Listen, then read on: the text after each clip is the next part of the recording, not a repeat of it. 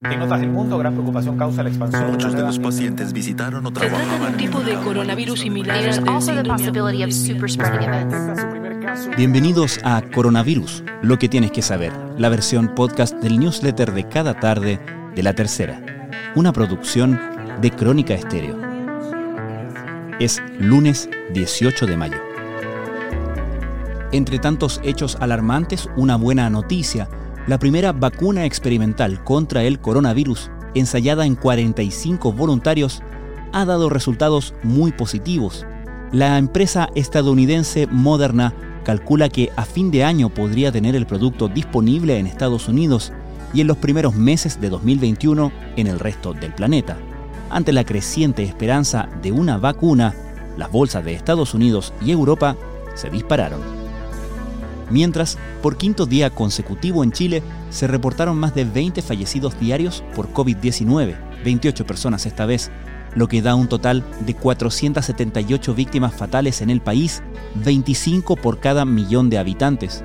Al mismo tiempo, el MinSal informó sobre 2.278 contagios en las últimas 24 horas, lo que da un total de 46.059 casos reportados, incluido el senador Manuel José Osandón, que se convirtió en el tercer parlamentario con coronavirus.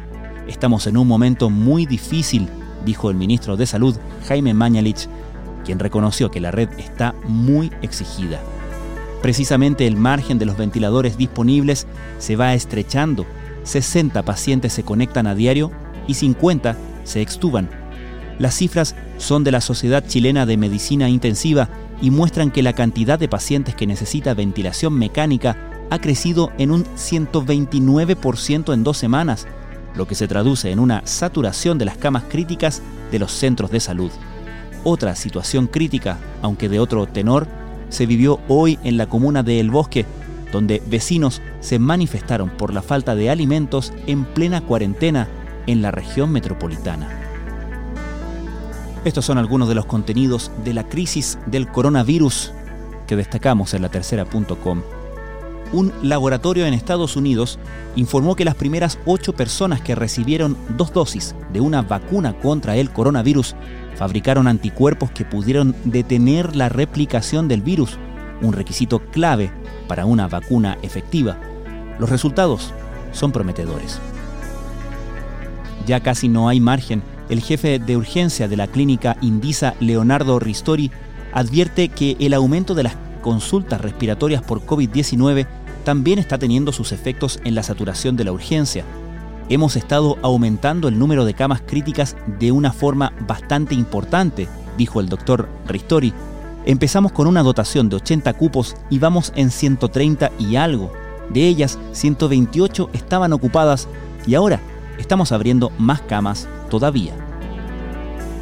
Hoy se cumplió el tercer día con cuarentena total en 38 comunas de la región metropolitana, una medida que alcanza al 90% de su población.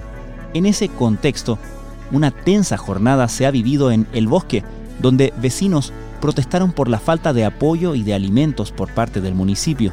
El intendente metropolitano Felipe Guevara ironizó al señalar que el coronavirus está muy feliz de que esas personas estén actuando como están actuando. ¿Cuáles son los permisos temporales que se pueden solicitar desde el viernes pasado? Nunca está de más un recordatorio mientras sigue vigente la cuarentena total en la región metropolitana. Y a propósito de qué podemos o no podemos hacer mientras dure el confinamiento, en práctico hicimos una guía para evitar los contagios, partiendo por la pregunta, ¿sirven los guantes? Ya varios parlamentarios chilenos han dado positivo, mientras otras autoridades de gobierno han debido aplicar cuarentena. Quien atravesó una compleja situación tras contagiarse y enfermarse de COVID-19 fue Boris Johnson, el primer ministro de Reino Unido. Un artículo de The Wall Street Journal que reproducimos en la tercera.com narra toda la trastienda de cómo el premier británico logró salvarse. Y en nuestra clase abierta de hoy, la psicóloga infanto-juvenil Elisa Covarrubias entrega una serie de consejos sobre cómo podemos manejar la ansiedad en los niños. Todos hemos sentido ansiedad alguna vez. El problema es cuando esa sensación limita la vida normal. Esto fue Coronavirus, lo que tienes que saber, la versión podcast del newsletter de cada tarde de la tercera. La redacción es de Alejandro Tapia, la producción de Crónica Estéreo. Soy Francisco Aravena, que tengan muy buenas tardes.